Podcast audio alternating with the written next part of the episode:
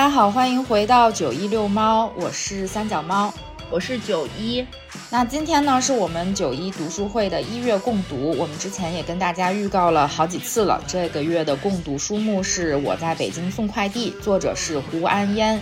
啊，这本书是普瑞文化出的一本书，去年被各大平台吧，嗯，都被评为了年度最佳，嗯，图书榜首。所以我们也想在今年的开头呢，就读这本小书，跟大家聊一聊我们阅读的感受呀，以及它为啥能登上年度榜首，有一些自己的见解吧，跟大家分享一下，仅代表个人观点哦。是的。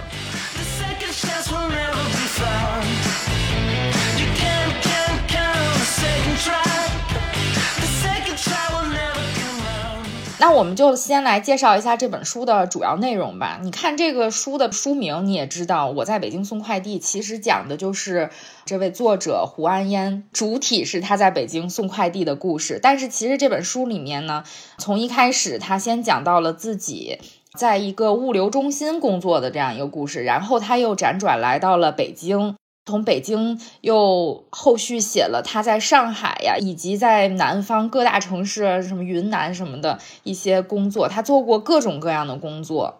他写了一共他做过的十九份工作。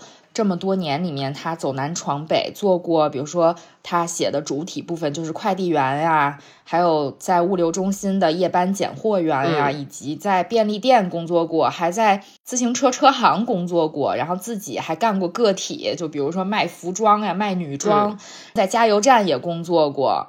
还当过保安等等，以及他作为一个作者的这么一个身份吧，他这么多年一直在坚持阅读和写作，在不同的地方写下自己的这些工作的日常呀，而且他也分享了自己喜欢的很多作家，比如说赛林格呀等等，嗯嗯，这种大家，他也模仿人家的这种写作方式来进行自己的一些写作。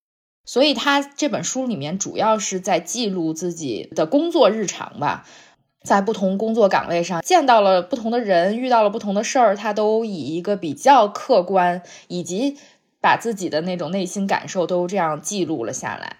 我觉得在他看来像是一个纪实文学，你知道吗？就是那种感觉。他自己描述有一点像自传，但就是挺纪实的，也没有过多的。增加什么别的色彩、戏剧性啊，就很平实的一本书，其实是。嗯，而且我就是在豆瓣上读到了一些他的采访，其中《新京报》写的这一篇，我觉得还挺有意思的，标题是在。打工与自由的对立之外，他这里面有一段就写了，其实胡安烟不是他的一个真名。我一开始就觉得，一个快递小哥如果叫胡安烟的话，还是一个挺浪漫的名字。他在这里面写，就是不是真名，是他自己给自己起的笔名吧？因为胡安烟在文言文里面都是疑问代词，应该这么说，胡就是为什么嘛，等等。他把这三个疑问词叠加起来，也是在问何以安心。可能我觉得他让他写作就是他安心的这样一种方式嘛，因为毕竟作为一个超级社恐、超级 I 人的这样一个人，在做过销售啊、做过快递员这种需要跟不同客户打交道，而且可能会遇见一些不太公平的事情的时候，他需要寻找自己内心的一个平静吧。而且毕竟在我们看来，快递员是一个非常平凡、非常普通的职业，所以他在这样的。比较辛劳的工作中，也需要去问自己何以安心嘛？我觉得这个名字起的还挺好的。嗯，没想过是他的笔名哎，我本来觉得哇，名字挺有文化的。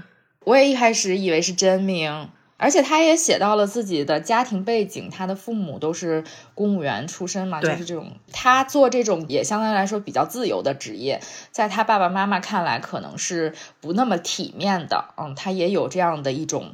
对立吧，那我们就先来介绍，先来聊一聊这本书最主要的部分，就是送快递嘛。它的书名不就是在北京送快递吗？是，嗯嗯，我们每天也要跟这些快递员们打交道嘛，所以他在书里面其实也写了很多，他从快递员视角来写这些故事。所以你有没有比较呃印象深刻的故事，我们在节目里面先跟大家分享一下。我印象深刻的其实不是他跟人，就是跟顾客接触的故事，是他们的那个划分片区的方式。就是他的第一份在北京送快递的工作，其实就是顺丰嘛。他们有一个小区分了四个快递员，然后每个人只管几个楼，然后你就只能在你的这个片儿区范围内活动。这个是我之前没有想，我们都知道，比如说快递员小哥是有一个片儿区的，但是我没有想到他们具体的这个派送的小区就小到了一个很大的小区里面的几个楼。这个当时有一点点震惊我，因为他后来同样的送这个片儿区，他去了那个品骏快递之后，就是一个人负责一整个小区，这种。感觉你就有一点像有一根棍儿蹬着一一头，咱们就说小毛驴儿吧。你每天能走的范围 其实就是这么一点点。就是我知道快递小哥非常辛苦，但是我真的没有想到，对于很多小哥来讲，你每一天的。就是你的重复的这个路径就只有这么一小块儿。虽然我们上班下班也是从一个固定的地点到另一个固定地点的重复，但我们坐地铁时间长啊，最起码我们能坐个一个小时的地铁。他们的派送站有点小，这个是有一点点就是震惊到我的。因为像北京来说，有很多那种小区是非常大的。就比如说，它里面会有二三十栋楼，尤其是那种老小区吧，它非常大，叫什么什么社区。比如说，我们体会比较深的还是在这三年的疫情期间嘛，因为经常封闭。就比如说一个大小区，它封了之后，本来它有四个门，它可能最后只开那一个门，对吧？其他三个都关了，但是可能。其他的三个中间有一个，比如说门口有公交站呀，或者是离地铁站比较近，那你只能从只开的那一个门绕行到你最近的交通网点去。你也可以体会到，有的小区特别大，它就是快递员可能分配的也比较多。像他们，比如说一开始在顺丰啊这种大公司，或者是他说的四通一达这种比较繁忙的快递公司来说，他在这个小区里面的业务比较多，他可能分的。就比较细，像他后来去的那个公司，就是唯品会旗下的那个公司，他可能业务比较少一点，所以他一个人负责的片区就比较大。但是你说到这儿，我想到了一点，这本书开始读的时候我还没读完，然后因为我妈正好在我们家嘛，然后她就把这本书先看完了。她看的时候，她就跟我说：“哦，突然理解了快递员，就是他们竟然呃片区分的这么细，就比如说隔一条街对面的那个小区。”他就不是他负责的这个片区了。我妈跟我说，在疫情期间，他有的时候把地址，比如说写到了公司、写到单位去了，但是呢，那个时候就封闭了嘛，那你那货送到单位去，没有任何人收，然后他就跟快递员商量说，你能不能给我转送到我们家里？我们家里可能离单位也没几步路，比如说就在马路对面，或者怎样的。但是快递员就说：“但是那就不是我负责的片区了呀，那样的话我就要给你转到上一站中转站，然后再给你转回你要送达的这个地址去。”其实他在这个书里面也写了很多这样的故事，就比如说有人写错地址了，我说你能不能给我送一趟？他有的时候心情好的时候说行吧，那我下班给你带一下，因为确实也不远。但有的时候就说你为什么就不能写对呢？你买东西的时候你就想好了你在哪儿收，对吧？你别到时候人家已经给你送了，然后你还在想。哎，你能不能给我送达？当然，疫情期间，我觉得这是一个比较特殊的一个情况，就是你确实人到不到那儿去，你万一买了点什么生鲜什么的，不就坏了吗？我们可能就不太了解快递员，原来他分的这么细，就隔一条街都不是他负责的了，他需要帮你中转，他可能要先转回原来那个地方，然后你可能还需要负担额外的快递费啊，等等，这种有这样的故事。我看这本书的时候，对快递这个部分，其实我印象。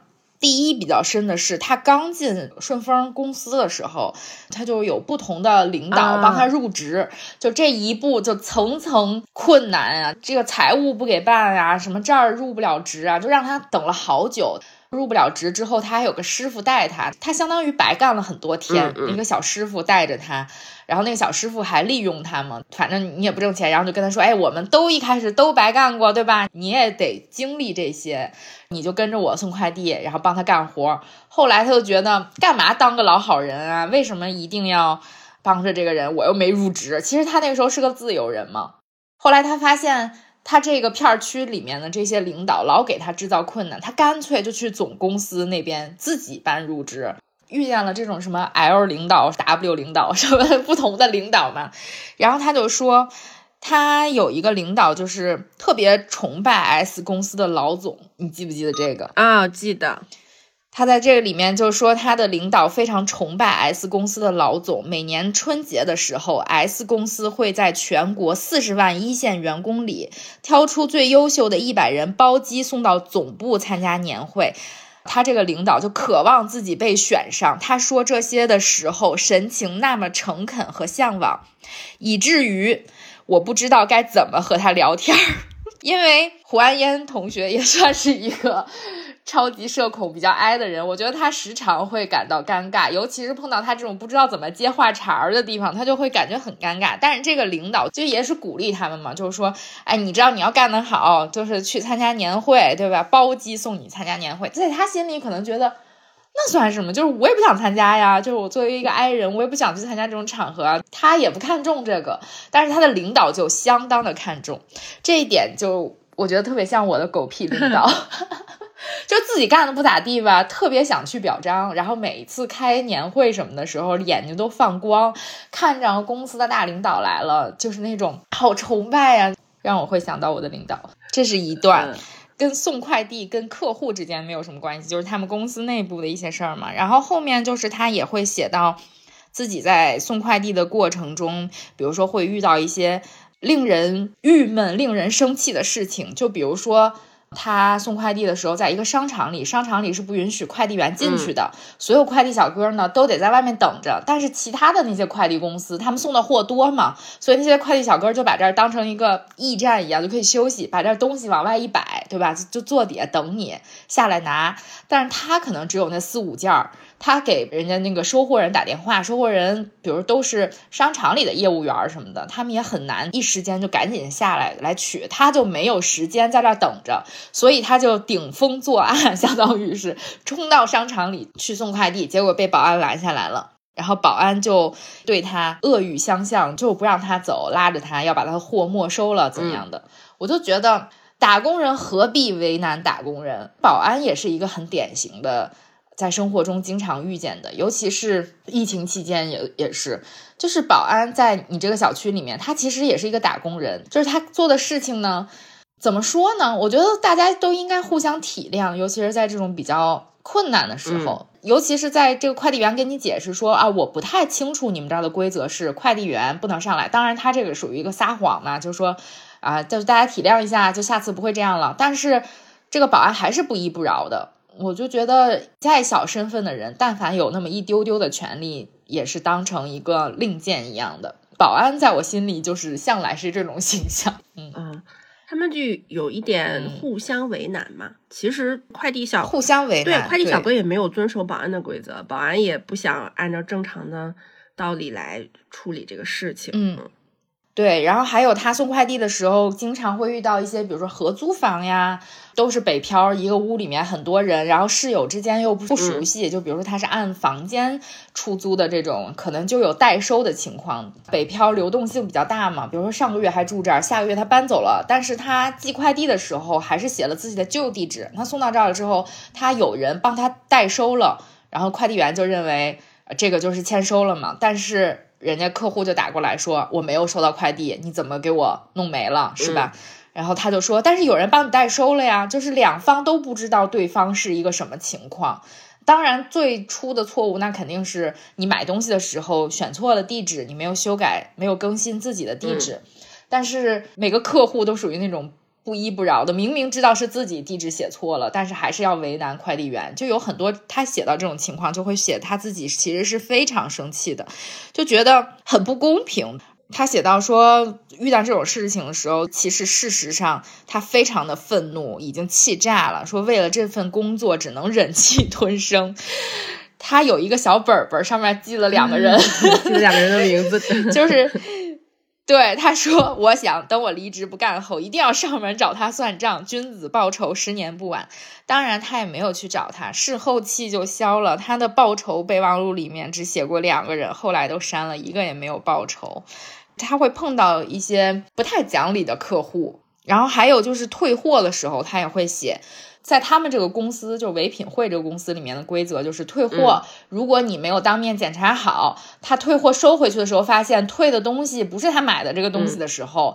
那就是快递员的问题，但是其实并不是快递员的问题，是比如说发货的时候就发错了，买东西的人拿到这个东西之后发现，哎，你给我发错货了，所以我要退货，然后快递员就收了，结果这个锅就甩到了快递员的身上，我觉得这相当的不公平啊！这是什么狗屁公司规则嘛？就是我看到这里的时候，我不太能理解这个公司是怎么搞的，就是明明是你发货员、拣货员他发错货了，结果呢，最后是快递员背锅。这个我完全不能理解。申请退货的时候应该写呀，就是你发错货了，这种应该是找回源头嘛，找回到仓库去，应该是他们承担这个相应的费用。嗯，系统的问题嘛，就还是我在读的时候有标注了一段，就是他讲他们送货片区是一个零和博弈的那个过程。我想啊，就是底层工作。是不是就是有很多这种零和博弈的事情？就是他说他在小区里面有好送的，有不好送的，谁送了好送的，别人就得送不好送的。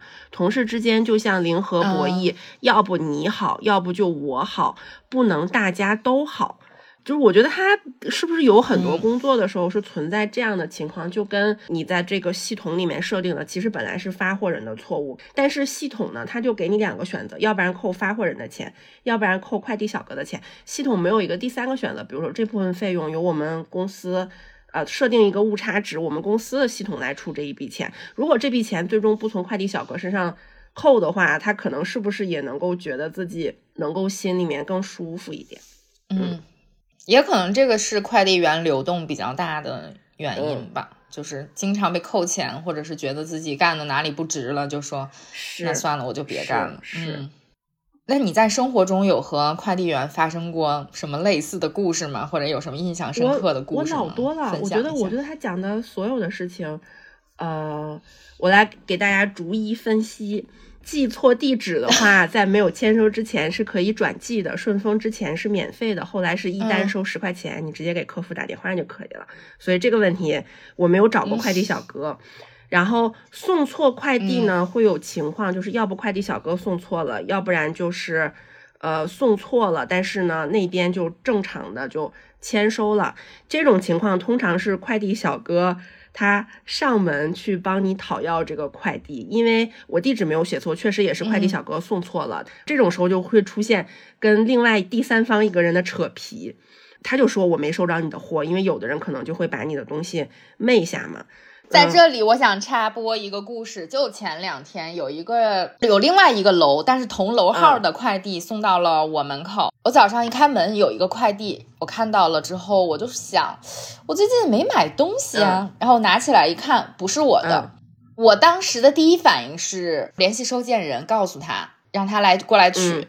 但是他也没有一个完整的电话号码。第二反应是我发到我们整体这个楼的群里面，然后就是说通知另外一个楼的人过来。但我就想，他也不在我们群里啊，我们这个楼的一个群嘛，他也不在这个楼里。后来我就觉得说，反正就在旁边，要不然我帮他跑个腿儿，直接送到那家算了。然后后来我就想，凭什么？这也不是我的职责。我就给快递小哥打了个电话，我还是从我另外一单快递，就是相同的一个快递里面找了一个经常给我送货的一个小哥，我给他打了电话，我说你有一个另外一家的快递放到我们家门口了，你自己过来取一下吧。然后他就说什么时候送的？我说我不知道呀，我早上一推门门口就是。然后他就说，哎呀，那也不是我负责的，就是昨天晚上送的快递。那是谁谁谁谁谁负责？我说那我不管，反正现在就在我们家门口呢。我告诉你了这事儿，我也拍照都留下了证据。反正我放到门口了，你们一会儿自己取走，自己送对地址就得了。这是我作为一个第三方，我就是说你你到时候别来再找我了呀，我这一天也不在家。比如说。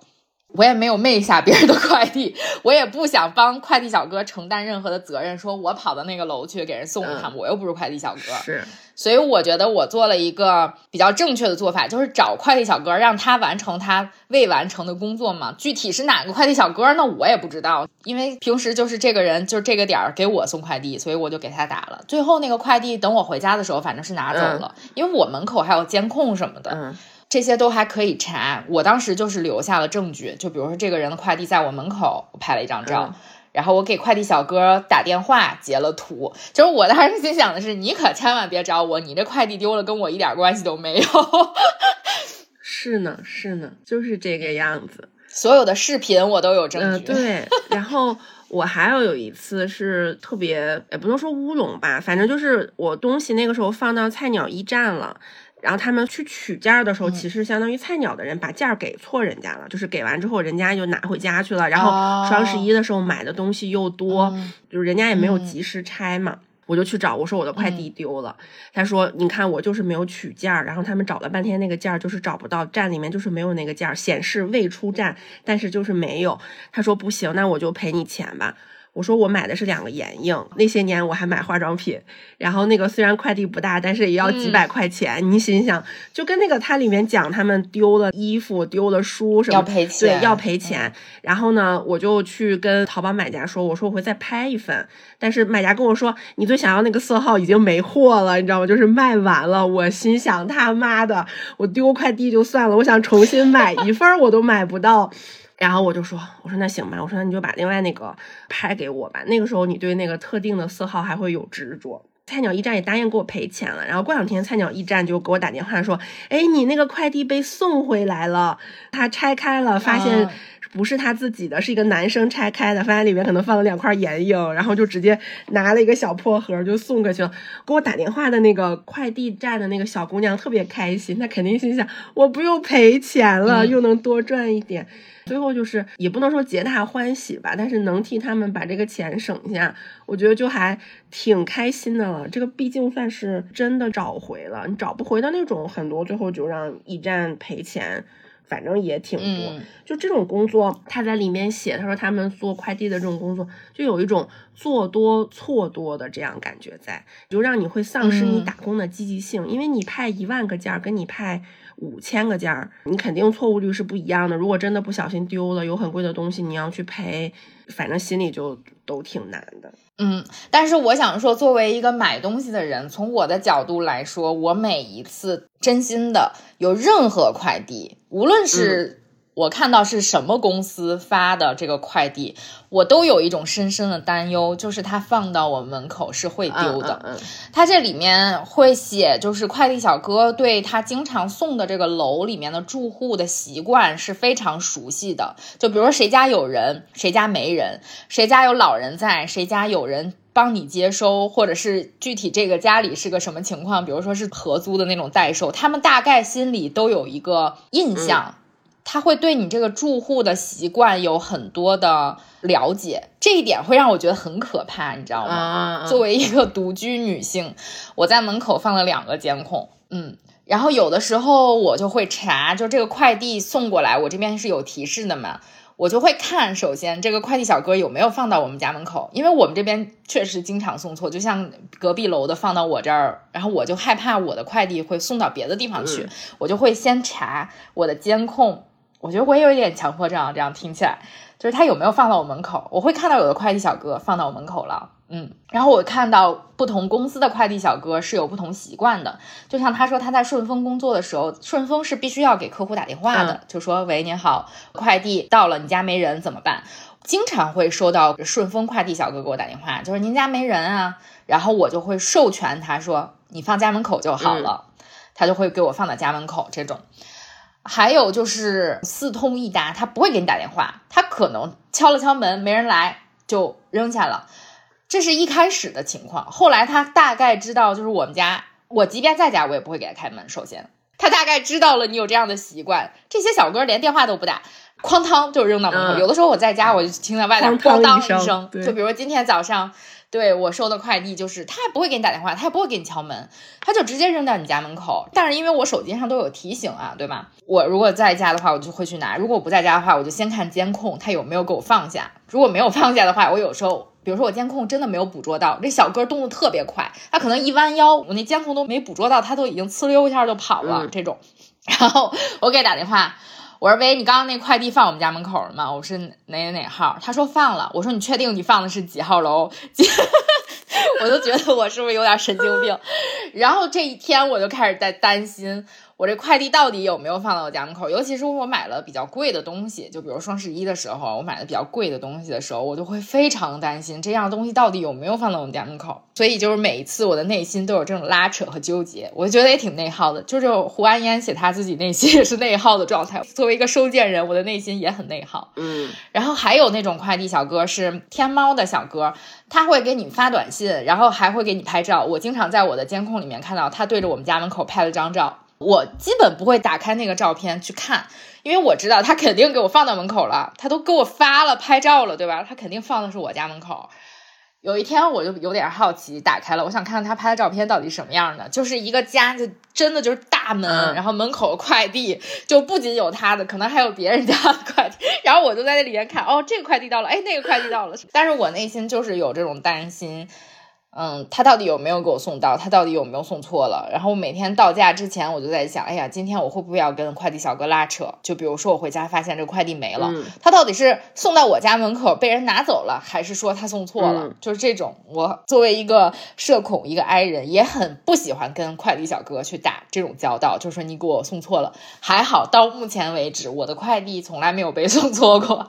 当然我也不经常买，所以就还好。嗯，我还丢过快递呢。真的丢了是吗？对，丢完之后呢，快递小哥去查监控，说他真的放到我们家门口了，然后说你就是丢了。嗯，他的意思就是那你就只能自己出钱了。我说那行吧，反正也没有特别多的钱，就不到一百块钱。嗯，我说那好吧。但是我想那个人偷我快递干什么呢？我买那些没有用的东西，又有谁会喜欢呢？不知道怎么想的。嗯，会有这样的人，就楼里面的人比较多的时候会。嗯嗯。那其实这本书在豆瓣上，我看很多人都给他了一个名字，叫底层文学，就觉得呃，快递小哥写的这种非虚构类的作品是一个底层打工人，他打工了二十年的故事嘛。我们也想从这个工作入手吧。我觉得我读这本书最大的一个感受是。我觉得很新奇，因为毕竟我们做的工作是不一样的。他做的大部分工作来说是体力工作，我们基本就是如果这样传统的划分来说，我们做的是脑力工作嘛，就所谓的嗯白领工作。但他做的可能是就比较呃所谓的底层工作吧。不太一样，所以我们的视角可能是不太一样的。看到很多从他这个角度来写的工作，我会觉得啊，好辛苦啊！尤其是他，比如说一开始在物流站工作的时候，就觉得啊，一个人每天晚上不睡觉得多难受啊，就会觉得这是一个我无法想象的这么一个工作嘛。他后期做的工作，像比如说在自行车行，然后他创业，他自己当老板、当美编，啊，以及他后面写书等等，其实跟我们也有一定的类似性。就是在我看来啊，但是我从这本书里面确实没有特别的像跟其他我们之前读过的，甚至虚构的小说来说，我都有一定的共鸣。但这本书里面确实很少。我对这本书共鸣老多了。是吧？我觉得我很少共鸣。我第一感觉的是很新奇，就是看到了一个不同的角度。第二，我感觉到的是非常焦虑。看这本书给我的感受是给我带来了很大的焦虑。就是他写的很多故事会让我觉得，我去这么不公平，我去这么累，这么难受，就是给我 看起来就觉得好累。我看这本书真的觉得又心累又焦虑。哇，嗯。我在这个之前，我想先说一下关于底层文学，就是我不觉得它是底层文学的一本书。就是首先啊，就这个作者，他打的工确实都是体力的工，但他并不是真正意义上的底层的工作者。他有很多很多很多种选择，是他自己选择做了底层工作。其实他家庭条件蛮好的。他的父母也不需要他养老，然后他只不过是因为自己的兴趣爱好，甚至我都觉得他的整个这二十年的十九份工作都是在给他的写作来获取一些灵感，有一种这种感觉，素材。因为真正的积累素材真正的，底层工作者是没有选择的。我没有什么特别多的技能。他最起码后面他整个网店吧，他学过漫画，他学过 Auto C A C 四 D 什么那些，他其实设计类的、建筑类的工作他都可以做，是他自己放弃了那些工作，持续的做的是这种体力工作多一点。真正的底层工作者是没有选择的，你能做的只是这样子的工作，因为你没有特别多的选择，所以你只能接受又辛苦。又累，工资又很微薄的。所以它确实给我们打开了一扇窗，是让我们看到，比如说快递小哥是怎么样工作的，但他并不是一个真正意义上的底层工作者。就我总觉得，我先说明，因为是我自己的想象，我没有做过底层工作，但我总觉得做底层工作，很多人真的是没有选择的。我的选择只不过是我在这家刷盘子，还是我去另外一家刷盘子。嗯，呃，我跟这本书有共鸣的原因，是因为他的很多的工作的感受吧，就即使他是送快递或者其他，跟我现在工作中的感受是。呃，很一致的，因为你只要工作的时候，你就要去做一些你自己不太乐意去做的事情，尤其是他后面做网店那些什么直通车，我一看，哎呀妈呀，跟我现在工作内容都一样，就是这种，你知道，就是，所以我跟他有很多的共鸣。是你作为一个打工人，即使是你是体力劳动还是脑力劳动也好。我现在就总在想，我为什么要做这样的一份工作？就这本书我读完还蛮喜欢的。我读完之后，更多的感受是啊，要不然我也去尝试一下体力劳动吧。因为我觉得体力劳动它可能只是身体上会呃累一点，但是你每天你累的什么都不知道了之后，你回家倒头就睡，你没有内心的那些的内耗，除了像划分片区这种时候，我觉得他内心他是很内耗的，但是他我觉得他他给我的感觉就是。体力工作没有那么简单，他做的这些工作就是又费神又费心又费力，你这个人根本就盯不住的那种感觉。是，但是我觉得很内耗。你想，你就可能现在大家有的人也会有跟我有一样的想，比如说我不去送快递，就是想去去工厂拧螺丝，因为你每天做的是一个单一的重复的事情，可能你确实有腱鞘炎啊，但是你就觉得每天做的这个事情就不太用动脑子。这个事情现在会让我感觉到有一丝轻松跟愉悦。我觉得事情没有这么简单，都是肯定是没有这么简单了，肯定是没有这么简单的了。嗯，然后呢，我们想从一个比较小的点来切入他这个工作的这一部分的故事嘛。他写的所谓的这些打工的故事来说，你有没有打工过？你有没有类似的这种打工经历、换工作、频繁换工作的这样一个经历？嗯，我没有哎，我没有做过体力类型的工作，就是这种打工。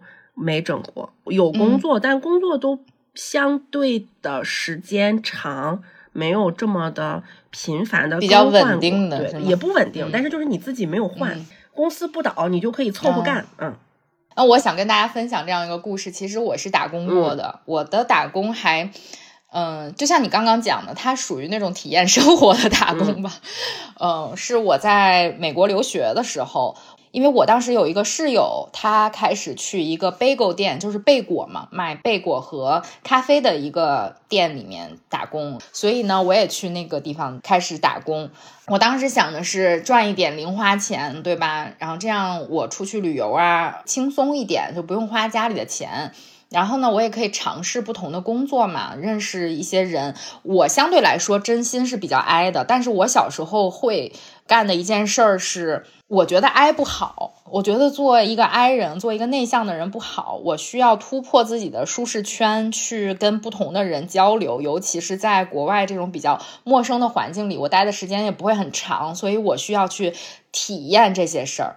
然后呢，我就在咖啡店嘛，算是一个，嗯，这个咖啡店是我们学校的咖啡店，就在校园里的，在教学楼里的。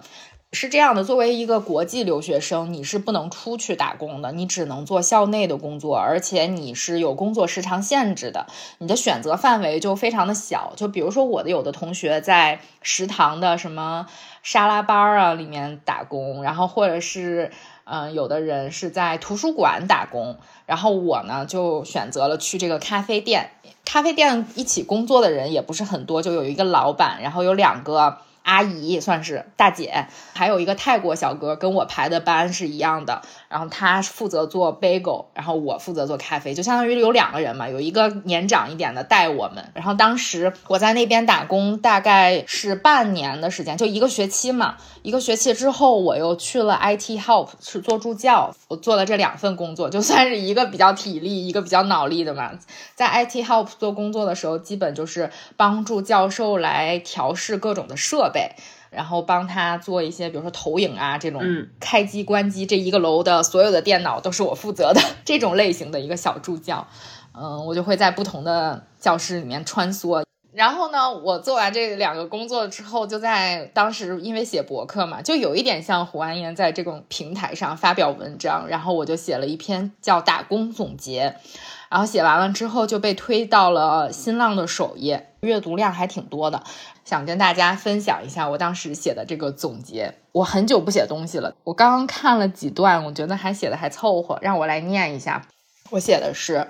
我是个经济尚未完全独立，但却为经济独立时刻努力着的人。从小就有一个愿望，就是经济独立。我妈怕我啃老，我怕花爸妈的钱。出国后变得异常节省，在吃这方面自食其力，从来没买过什么奢侈品，花的大部分钱都在旅行上，自己打工来挣。一是觉得这样钱花起来会轻松一些，二是免去我妈的唠叨。到目前为止，打工两学期，做了两份工作，F 一签证，只可以在校内工作，每周工作上限二十小时，所以工作选择的范围很小，基本上就是在食堂和 IT help 工作了。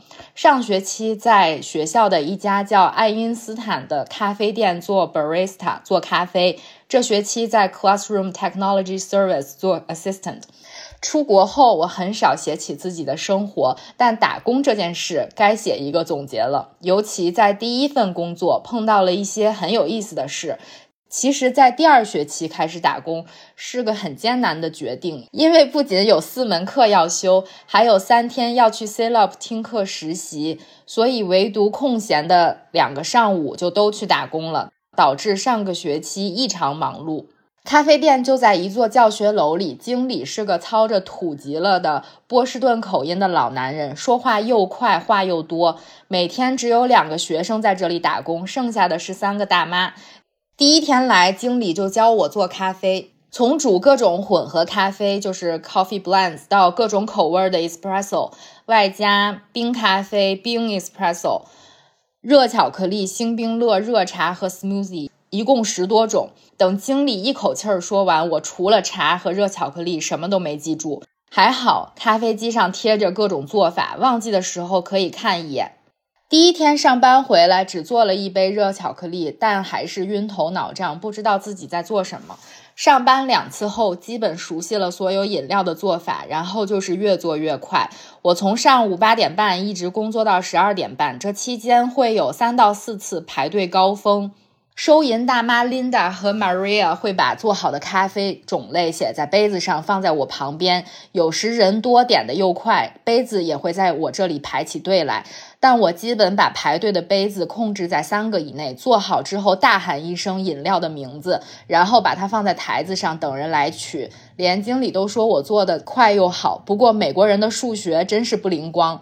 由于经理算错了我的工作时间，到学期末我才把拖欠的工资追回来。后来辞职了。另一个同学去那里工作，经理还和他夸我学得快，做得好。只是遗憾的是，工资到最后才搞清楚。我最讨厌做的一个是 chai tea latte，另外一个是 smoothie。Chai tea 是印度茶，味道很大，有点像奶茶，却比奶茶的味道冲好多。smoothie 貌似被翻译成思慕雪，我刚刚百度出来的，虽然很好喝，但因为要用搅拌机做，搅拌机又很不好刷，所以不喜欢。在咖啡店的时候，也遇到了一些有意思的人。工作时间久了，就会记得一些老顾客要点什么。看到他们在排队，就会提前把他们的咖啡做好。等他们排到了，交完钱就可以直接拿着咖啡走了，不耽误时间。甚至有时候会用他们点的东西或者他们的特征给他们起昵称，不是外号，是很友好的昵称。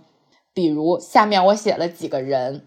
有一个叫 Professor Hot Chocolate with Extra Chocolate，热巧克力教授总穿着一件红棉袄，每周五上课，每次来都会点一杯热巧克力，而且要多加巧克力。他长得不高，提着公文包，很慈祥的样子。我第一天上班的时候就遇到了他，那杯热巧克力就是给他做的。那天他说：“First day, nice job, Lucy。”我第二次碰到他的时候，已经熟练了很多。他说要多加巧克力，我说加过了，我记得呢。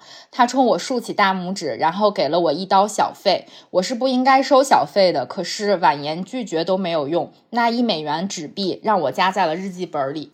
Professor large latte with four shots of espresso。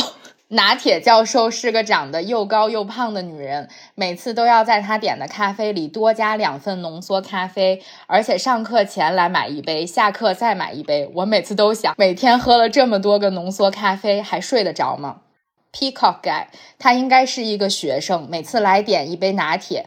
我不是因为他点什么记住他的，是因为他与众不同的穿着。他每次都会穿一条颜色鲜艳的裤子，披着一条又宽又长，而且有长长流苏的披肩，头发梳得像小丸子里面的花轮同学，风情万种，说话特有礼貌，走起路来像只孔雀，所以得名风情万种孔雀男。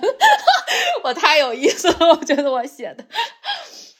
Soy Milk Girl，她倒是没有什么特别的地方。我每次工作的时候都能看见她拿着一盒沙拉，点一杯豆奶焦糖玛奇朵。豆奶和沙拉，美国人眼里的健康食物。他每次都会再和我确定一遍加的是不是豆奶，而我却好烦别人点豆奶，因为在忙的时候我还要把盛豆奶的杯子刷得特别干净。还有一位同学叫 Dylan Number One，这个名字不是我起的，是这个同学自己起的。有一个周四，他来点了一个 Turkey Club，正好那时候火鸡肉没了。收银大妈 Linda 解释说：“真抱歉，现在没有火鸡肉了，要不点个别的。”他说：“Seriously, dude, are you kidding me, dude? No turkey. It's your responsibility to have turkey and make turkey clubs, dude。”他说的时候说了好几遍 dude。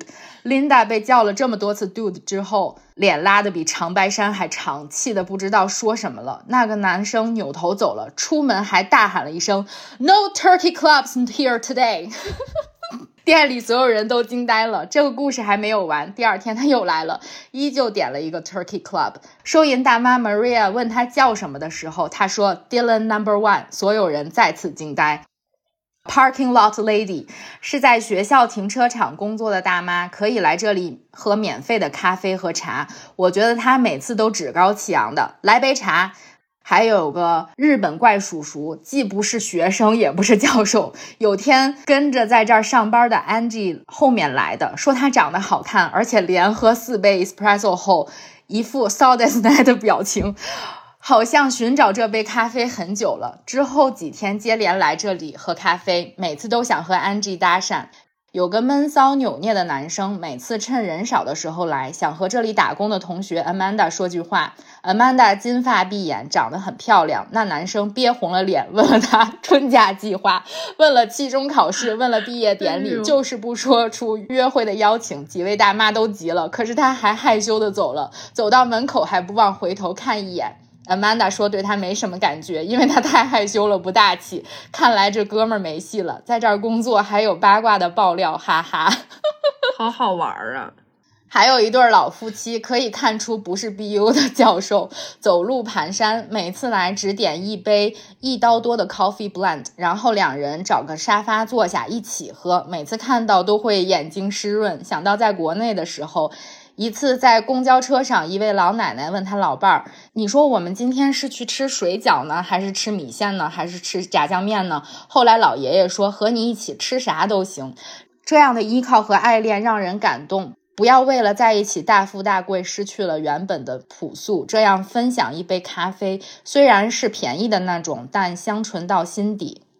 最后我写的是两份工作，第一份我学会了做咖啡，而且要和收银大妈配合，所以可以完全听懂拉美口音和波士顿口音。我打趣的说，我变成了 Rachel the Coffee Girl。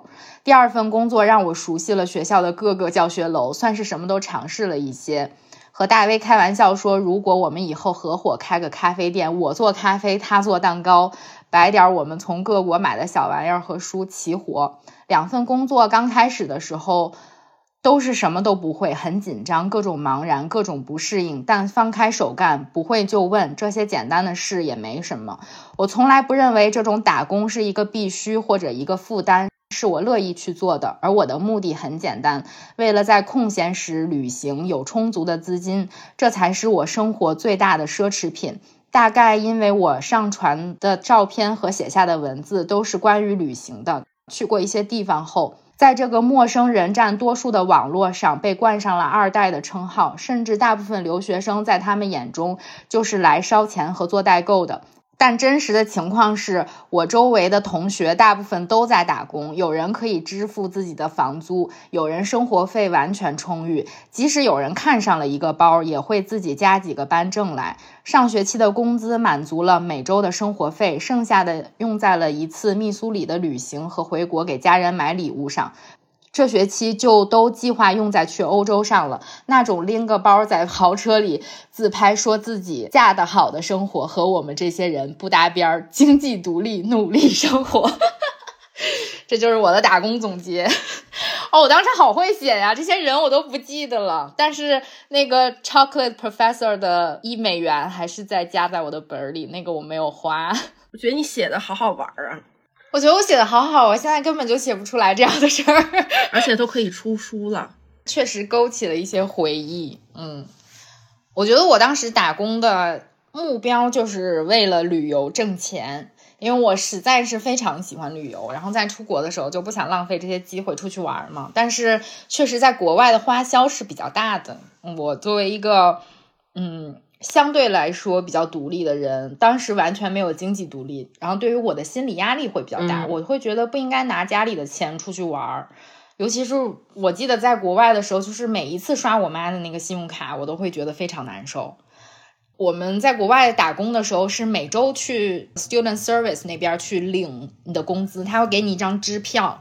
我就记得就很开心，你知道吗？因为，嗯，虽然我们拿的是最低工资吧，就是麻省的最低工资。哦，我后来做那个 assistant 的时候，其实拿的工资相对来说比较高，大概我一周能有一一百八十刀左右的工资。但是，一开始在做咖啡的时候，大概就是一百多刀一点，可能没有多少。但是就是还很开心，就一周，比如说只去两个上午嘛，我就写，我是我印象中是周四和周五的上午，啊，要去做咖啡，嗯，就会碰到不同的学生、不同的教授嘛，他们会跟你聊天，尤其在你不忙的时候，我觉得跟这个胡安烟写的，就是内心会觉得焦虑的时候，是在我看起来就排长队的时候，就比就有点像他们双十一的时候，你知道。他会积攒起来这些货物要送，那我就知道排长队会从这个店门口一直排到教学楼里面，都是学生下课来买咖啡或者是买 bagel 的这些人，我会觉得有一些焦虑。而且我印象中我会干很多那种非常体力的活，我会拿那种这么高的一个桶，会每天去加那个。因为有便宜的咖啡是他们自己打的嘛，就是那个 coffee blend，我说的就是混合咖啡是可以自己去接，然后你给他一个杯子，他自己去接。还有就是茶，这两种是可以自己去接的。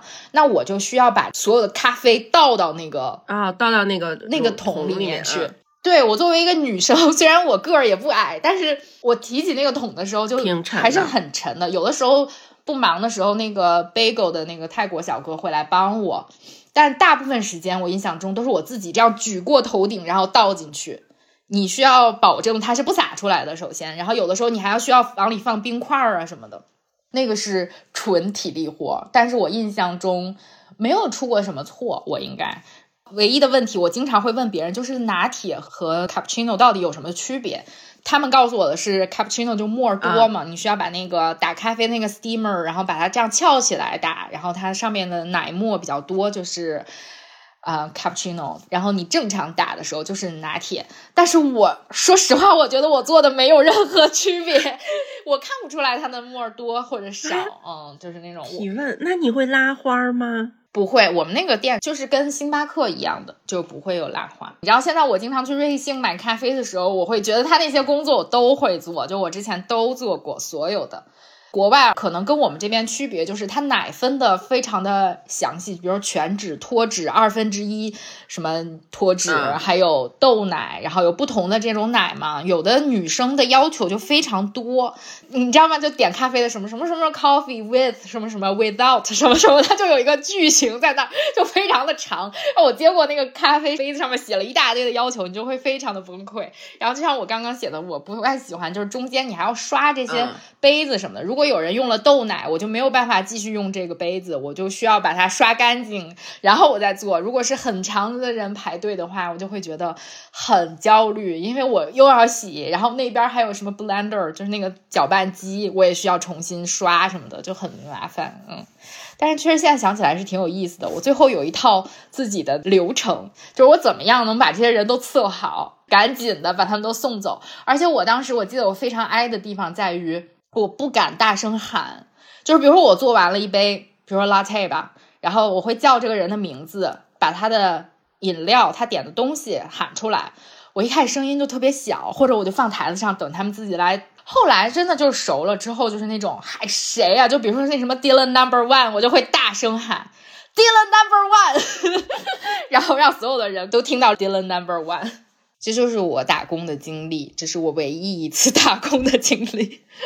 但是我觉得你算的是就是打工嘛，其实他的这个打工是把他的正式工作也算在里面的，对吧？就是从他开始工作之后，所以。呃，我看的时候非常明显的感受是他二十年做了十九份工作，即使是他在北京送快递这份工作，在他人生中用他的形容来讲，就已经什么就是内化他自己什么什么之类的那种，也就做了一年一年多吗？大概好像是。他每一份工作时间都不太长。然后我读的时候就觉得有点羡慕，就是人家为什么换工作换的这么的轻松自如？我就开始反思我自己。我们总处在一种说，哎呀，我要换工作，我想换工作，我再不要在这个地方待下去了，因为你感到的痛苦可能跟他是一样的。呃，你比方说。嗯，我刚前面提到那种零和博弈的那种情况，或者说你在这个系统设定下，你就只能是这样。还有还有，他们之前提到他的工作中会有一些老板会拿那个上社保来当做对他们工作的一种奖励。他自己也写了，就是之前会觉他会觉得说这是一种奖励，后来觉得这是我们跟资方之间的关系，我们跟老板之间的一个矛盾，并不是说我们每个劳动者之间的矛盾。我们作为劳动者，我们每个人就是应该平等的获得。上社保的这个事情呢，这是一个最基础的。然后我就想说，为什么人家就能这么丝滑的去换工作，那我们就做不到呢？嗯，那你想出什么了？我想的就是，就首先我们肯定是迫于生计的压力，比如说社保啦，因为北京这个城市，你想要继续在这儿生活，你就要攒够那个五年社保，你的社保要连续的不能断嘛。第二个，我觉得。更多的情况是，我觉得有一份工作应该是我生活的常态，而不是说没工作是我生活的常态。如果工作本来对我来讲就是一个不太容易发生的事情，那我肯定不天天想着找工作。就说白了，一没钱，二觉得我就得工作。我不工作，好像我这个人就不能说没有价值，是我不工作，我这个人显得就没事干。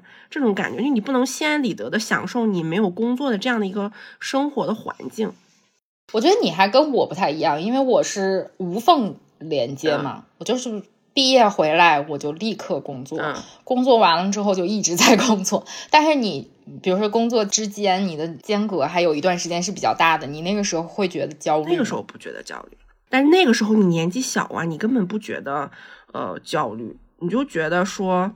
没有工作就没有工作呗，我只是没有了特别好的一种的工作哦，可能还存在了这种对好工作的一个羡慕的感情，但我本身都是没有焦虑的。我没有工作产生的焦虑，就是只有去年被裁员之后，因为我每天算我要交房租，然后要自己出社保，你每个月即使你不工作，你也有将近也有一万块钱的支出的时候，让我觉得有点焦虑，因为你是负担不起这个成本的，就是我在。北京这样的城市，我承担不起，我没有工作这件事情。嗯，我觉得我可能不太一样的是，就像我刚刚写的，我可能一直对自己的要求就是去经济独立。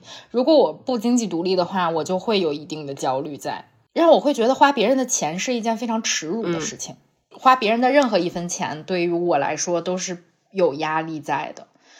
所以我没有办法让我的工作停下来，即便我非常不喜欢这份工作，我也想过，比如说去裸辞，让我休息一段时间，因为我确实非常想休息。但是后来我在盘算了我的经济条件之后，我发现这个是不能实现的。嗯，就是在我现在看来，我是完全不能够把工作我是完全不能把收入这件事儿断了的。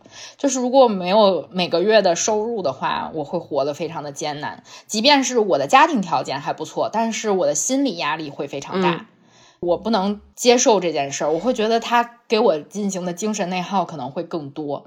所以在这么多年的情况下，就是大家都在抱怨这个工作嘛，但是依旧依然在做着这份狗屁工作的原因，就是我觉得是经济压力，需要需要赚钱，我的经济压力比较大。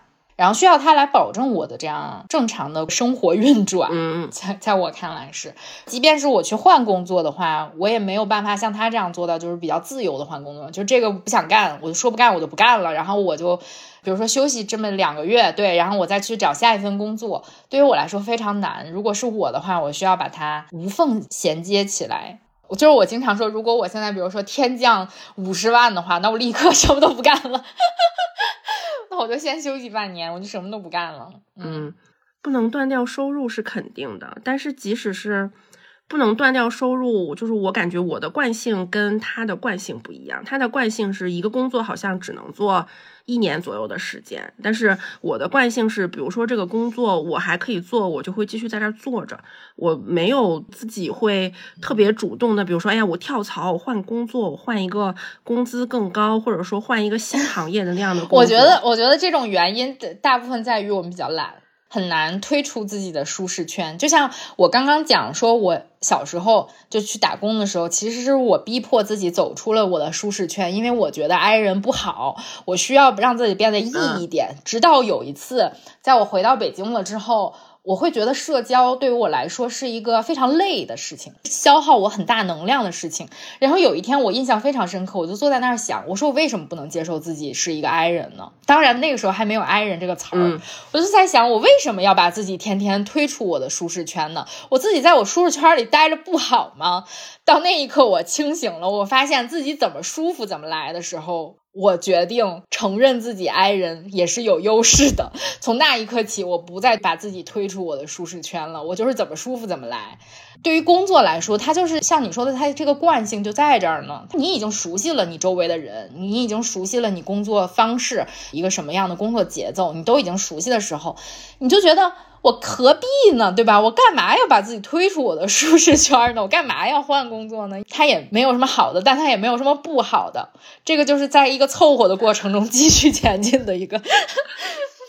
所以我觉得我最近还在反思这个事情，就是到底要不要把自己推出这个舒适圈？你要不要推自己一把，尝试一下不同的事情？嗯，我觉得之前有一个人说的很对，我忘了在哪看到，就是你一旦觉得这个工作让你觉得不顺心、不开心的时候，你就不要在这儿继续下去了，你一定要努力的去换。但是你不顺心、不开心的事情，你你需要分析，是今天因为某一件事情你比较冲动的觉得哦，这是只是一个小情绪，还是说它是持久的，在不停的让你不开心，那你就要去转换一下，嗯，对吧？你还是可以。把自己推出你这个舒适圈的？嗯，而且我最近感觉，就比如说跟我的妈妈聊天，我会觉得会有一点点的碰撞。就是我姥姥和我妈妈经常跟我说的一句话，就是。哎呀，你这个工作挺好的，你可千万不要换。就是大家都在跟我说，你千万别动这件事儿，一动就不好。所以我觉得，在他们老一辈儿心里还是这样想，就是你一定要拥有一个稳定的工作。我的工作在我妈看来不是很稳定的，属于这个公司的性质。她觉得只要进事业编有编制，这个是超级稳定的。你能不能比如说进大学当老师啊，或者是进事业单位、国企啊，做这种非常非常稳定的？不会到老了之后为退休金什么的这些苦恼的工作，但是我在想，我需要学习的是什么？我需要学习的是去变化，就是我不能让他们这种思想来影响我，我需要尝试。我现在缺乏的就是一个尝试和创新。当你在一个特别舒适的地方，让你觉得非常舒适，然后把你的那些创意什么的都磨平的时候，就不是很好。你需要去改变这个。现实，尤其是比如说跟着你的年龄，跟着你生活的阅历在慢慢长的时候，你会觉得是不是有点无聊？我经常会问自己，你会不会觉得这样的生活有点无聊？你应该去尝试一些新的生活，在你还有机会的时候，对吧？嗯，像张东升说了，我还有机会吗？我有的时候就在想，如果你一直长时间不换工作的话，如果你突然之间换到第二份工作，就是你进入新的环境的时候，会有一种恐惧，因为就是你对新环境的会所有的人呐、事啊，就是你可能都不熟悉，就是都不了解。我就想，如果我一直在这个环境里面待着，太舒服了，然后我就我也没有办法去跳到一个新的环境去工作了。我有的时候会担心这个事情。对我刚刚在读我那个打工嗯总结的时候，我不是在里面写嘛，就是一开始去的时候，其实人都很紧张、很慌张，因为这个工作你完全不熟悉。像做咖啡，我之前没有，完全没有做过。说实话，在那之前我都没喝过几杯咖啡，就是这种情况。我天天喝的都是速溶咖啡，我就去一个咖啡店打工了。我对那些机器什么，在我看来就非常非常的不熟悉。到后面我又去做这什么 IT help 那个 assistant 的时候，就是你你对那些机器你也完全不熟。再到后来回国进到这个工作单位的时候，你会觉得，哎，我之前我比如我也没做过编辑，我就是我怎么去做这些事儿呢？就是这个时然后你的内心会觉得非常的恐惧。我刚才在读我写的时候，我就想了这样一个问题，我说我很久没有这种恐惧的感觉了。嗯我很久没有这种慌张了，嗯就是你完全不知道你接下来要做什么的时候，因为你对你现在做的工作就是每天都是一样的，都是所谓的得心应手的，但也是非常重复性、非常熟悉、你非常熟悉的工作，你已经很少很少去接触那些新奇的事情了。但是我印象中，在美国的时候，就是每去一份新的工作，后来还在我们语言中心做助教。嗯等等，这种你真的去做这些工作的时候，我每一次问我的问题都是 Is this a good scare？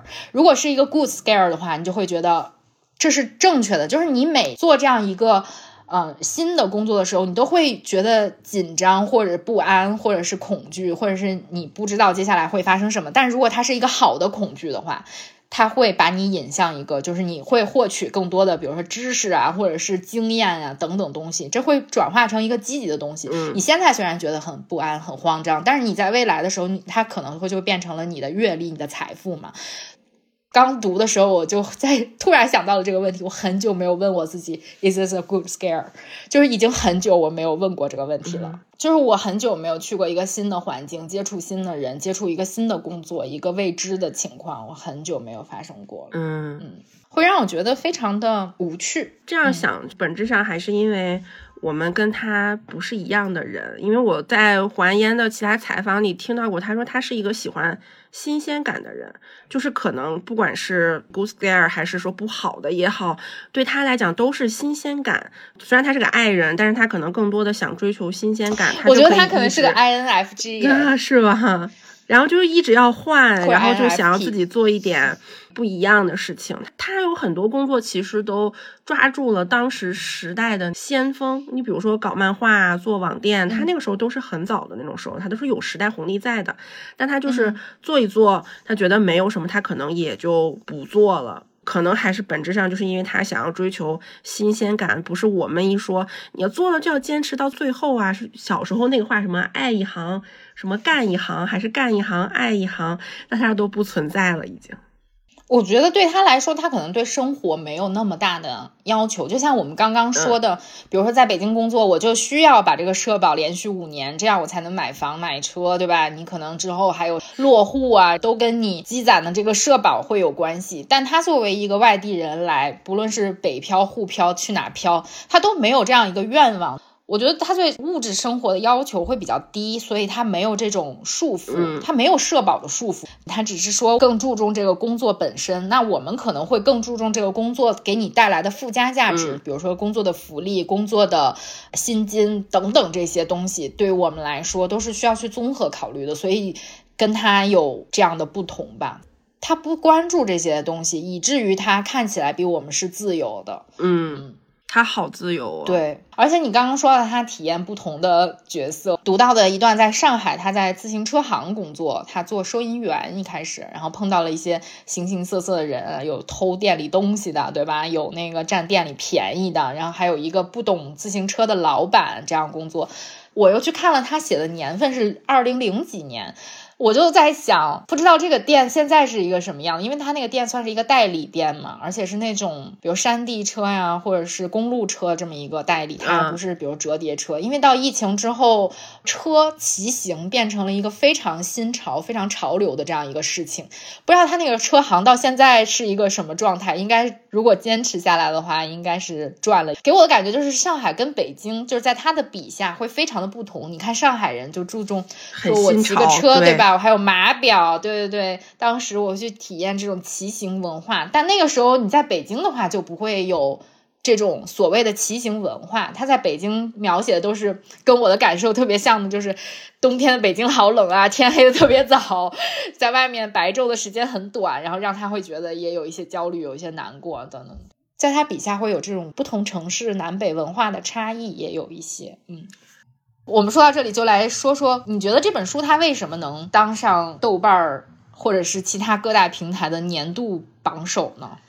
我觉得有一个基础方面的原因，可能是因为大家工作变得没有那么固定之后，可能有越来越多的人去要做体力性的劳动了。不是说外卖小哥，更多的大家去做的是快递小哥跟滴滴的司机，他会作为你的一种补充营收或者是你的主业。然后因为大家对这方面的需求多了，所以大家对啊底层工作到底是什么样子的，可能会有了。更多的、更多的兴趣吧，我就我想要提前了解一下，这是一个方面。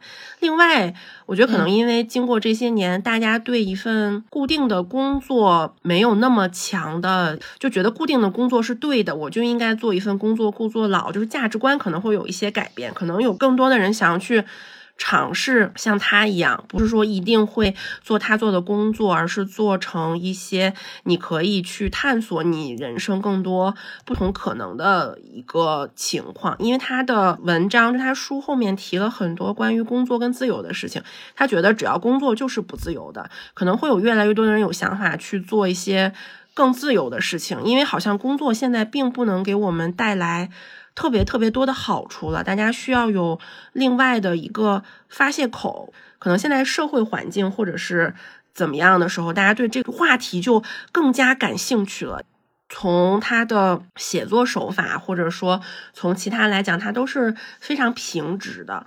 并没有说那种很高深的技巧啊，或者说什么，就可能是因为这个社会议题到了今年，它到了一个顶峰，或者说它开始变成了一个开启的元年，所以说大家对这个话题就非常感兴趣，然后让这本书就变得非常非常非常的火。嗯，看到他后面，他这个腰封上面也写了一些读者的评价嘛，他会说有很多人就说谢谢你把我们的经历写出来呀。还有人说，让更多的人看到了平凡人的生活，然后社畜深有同感，因为大家都不容易嘛。虽然我们做了不同的职业嘛，就各行各业都是不容易的。嗯，让更多人看到了普通人的真实体验，所以才觉得很感人。我觉得肯定有一方面这样的原因吧，就是大家会经历了这三年之后，会感到一些共鸣吧。大家其实都在挣扎嘛，每个打工人都有自己的心酸，嗯，然后可能有这样的跟他相同的，比如说工作中的内耗啊、愤怒啊、不公平啊，你碰到这种事情的时候，啊，他的一个抒发的方式就是把它写出来、记录下来，嗯，这是一个原因吧，就会让大家会觉得有一点感同身受。还有一个是他这个定位和他的角度会让他推上榜首，因为没有快递小哥去写书。所以他的身份是一个比较神奇的地方。其他人写书就是大概这个人就专业就是个作者、作家，他就是来写东西的。那他不停的去创作，不停的去记录。但他其实他的本职工作来说，他不是一个专业出身。要像我们这样说的话，会不会？嗯，他只是有这么一个兴趣爱好，他把它记录了下来，然后发到平台之后被一些编辑发现了，然后让他这样写出来的这样一本书。他的角度会很新奇，而且快递小哥相当于是跟我们生活息息相关的这样一个人，是我们生活里面缺少不了的，他帮助我们的生活变得更便捷的一个身份。所以你可能跟这个身份有一些连接，所以你会看这个书，然后会觉得他啊写的还不错。当然，我觉得这里面我想说的是，胡安烟，我觉得他成为一个作家，他不是一个偶然性。他不是说在一个发帖记录，然后突然被发现了，别人说你可以出书。我觉得不是，他其实在他的打工过程中，他一直都在积累。他会说，我用一些时间就来阅读，并不是说所有的外卖小哥和快递小哥都能做的一件事儿。我觉得大部分人，大部分快递小哥、外卖小哥，或者是我们，都在奔命，就没有人会说，我用我的业余时间看看书，然后我来记录自己的生活。大家可能没有这个时间，没有这个精力去做这件事儿，但他可能更多的是，他一直在说工作是帮助他生存的这样一个方式。他会写的这个，就让我会觉得非常的正确。绝对不是说我为了这些工作而工作，我因为特别热爱这个工作，我就要为这个工作付出我的全部，并不是他的热情，其实很多都在于。他想读书，他想看书，想记录自己的生活，他想写东西。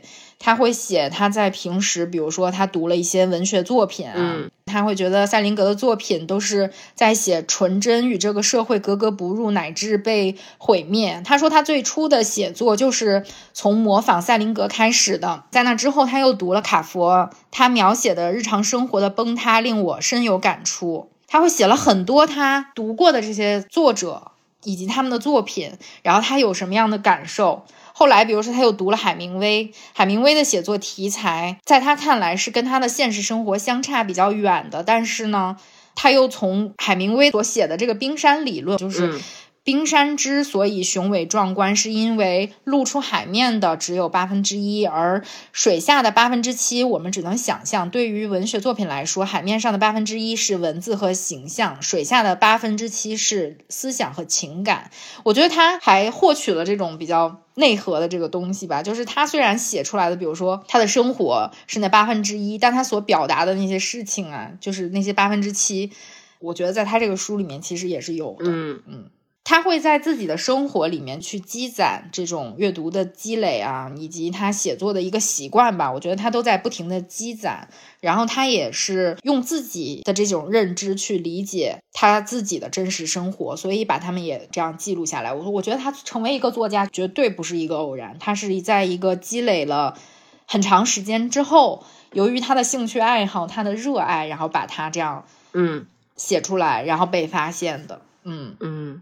所以他这本书，它虽然是一个纪实文学，但我也觉得它并不缺少那些所谓的文学性吧，它是有一些的。嗯嗯，我看他已经又出了两本书了，肯定是编辑联系他去出版的，对，都是文学评论性质的那种。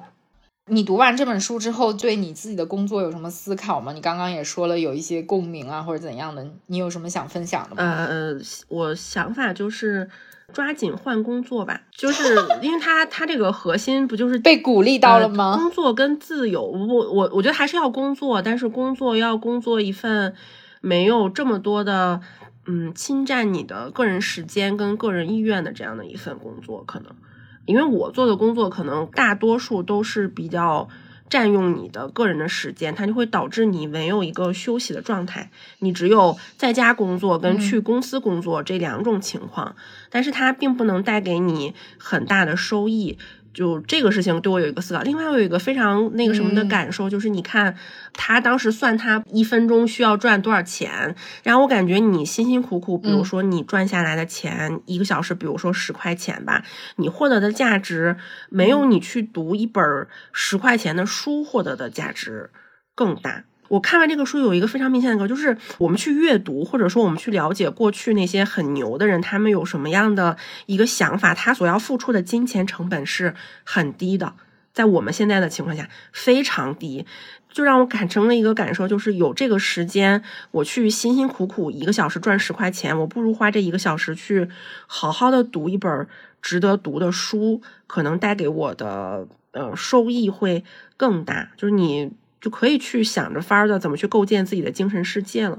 前面送快递的部分，我标了非常非常多的内容，就是你跟他的工作太有共鸣了，你没有办法，你必须要让渡你自己，或者说你自己没有设想过你可以有别的选择。但是这本书告诉你，其实你可以有别的选择，而且你的金钱收入的减少，并不一定会代表你这个人会过得更不开心，你反而会更开心。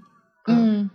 对这一点我很认同。我觉得这个书给我一个鼓励，就是说你可以尝试，你可以尝试换一换，嗯，就是你没必要一直待在一个地方。对，嗯，这也是给我一个比较大的一个鼓励吧。嗯而且我觉得从他写作的这件事情来说，给我的一个思考就是，每个人都是有创造力的，每个人都有不同形式、不同程度的创造力。你不需要让你的工作来限制你的热爱和你的热情。嗯你可能你的热情和你的热爱并不在你的工作上面，你可能在其他的事情上面。嗯，有的时候我觉得工作，就比如说我的工作来说，是让我觉得抹灭了我的创造力。嗯这一点会让我觉得非常不爽。嗯但是它并没有限制我的创造力，这个我我能这样说，只是我不把我的创造力放到我的工作上面而已，就是我在其他的你放到其他的地方去实现着。嗯对，比如说放在播客上面，嗯对，从其他的方向来实现我所谓的这种价值吧。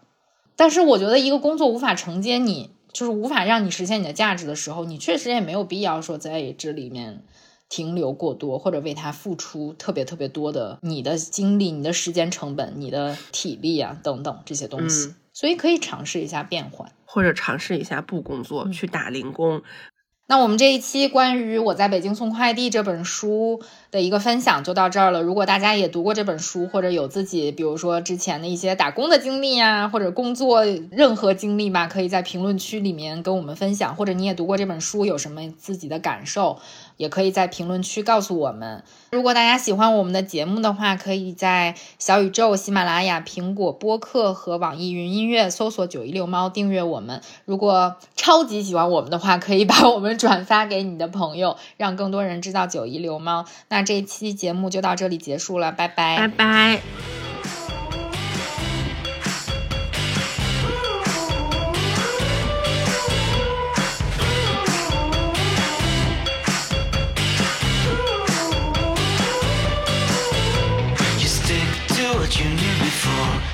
Don't know what you like, just made up your mind. The picture still hangs on the wall from back in the